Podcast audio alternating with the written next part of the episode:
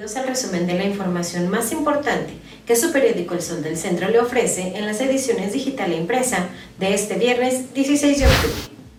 Si el Estado de Aguascalientes es la entidad federativa de la República, donde el presidente Andrés Manuel López Obrador genera mayor rechazo a pesar de los millones de pesos que se destinan en dádivas, es debido a que no ha sabido dar resultados reales en favor de la población.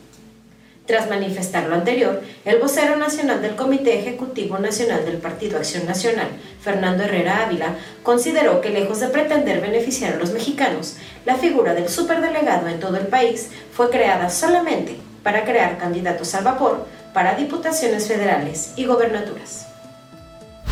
Solo durante las dos primeras semanas de octubre, un total de 120 pacientes infectados con coronavirus COVID-19 han perdido la vida en el estado de Aguascalientes, cifra que representa un incremento del 18.32% en la mortalidad por esta causa respecto al número de decesos acumulados al último día de septiembre pasado.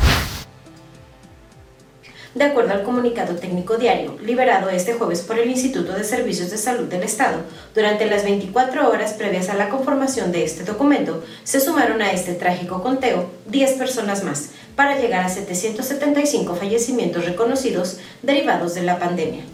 Estamos ligados a nuestra historia, el crecimiento y desarrollo de Aguascalientes, como un estado vanguardista que incursiona en la industria, tiene su origen en el ferrocarril, señaló el gobernador Martín Orozco Sandoval ante los jóvenes que participaron en el arranque del distrito artístico Tres Centurias. En el Museo Inaugural del Museo al Aire Libre, que se puede recorrer sobre el andador cultural Gómez Morín, el gobernador apuntó que su administración ha trabajado arduamente por el rescate de esta zona de gran trascendencia histórica y simbólica para Aguascalientes, proyectando un plan maestro a largo plazo para que incluso otras administraciones puedan continuar con él. En su segundo periodo como alcaldesa de Aguascalientes, Tere Jiménez continuó impulsando acciones desde el Instituto Municipal de la Mujer de Aguascalientes para garantizar una vida plena y libre de violencia a niñas y mujeres, brindando así oportunidades de desarrollo.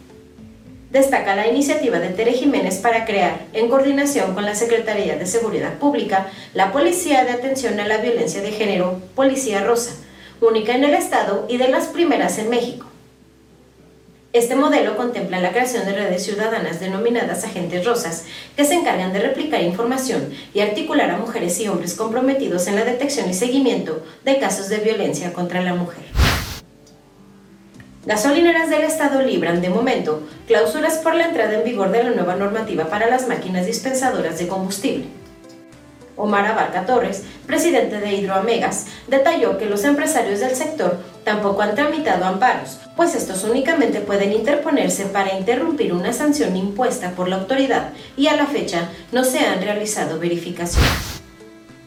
En los deportes, Luego del ayuno futbolístico en la Liga MX por la fecha FIFA, los Rayos del Necaxa reciben este viernes 16 de octubre a las 19.30 horas a los Cholos de Tijuana en el encuentro correspondiente a la jornada 14 del torneo Guardianes 2020. Los dirigidos por José Guadalupe Cruz saldrán al campo con la intención de llevarse los tres puntos y con ello pelear por los puestos de repechaje, ya que se encuentran en el lugar número 16 de la tabla general con 12 puntos. En información policiaca, mortal accidente se registró en la carretera 83, a la altura de la comunidad Ojo de Agua de los Montes, donde un motociclista impactó a una bicicleta, cuyo conductor resultó con lesiones, mientras que los tripulantes de la jaca de acero perdieron la vida. Hasta este lugar se trasladaron policías estatales, municipales de Tepesalá y paramédicos de Licea, quienes al llegar se encontraron en el asfalto una motocicleta marca itálica en color rojo, con placas de circulación del estado de Aguascalientes y a unos metros de distancia a sus tripulantes, en quienes solo confirmaron la ausencia de signos vitales.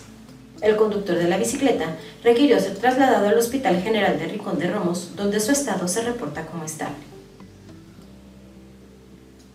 Te invitamos a que consultes el detalle de esta y mucha más información en las ediciones digital e impresa de este viernes 16 de octubre de tu periódico El Sol del Centro.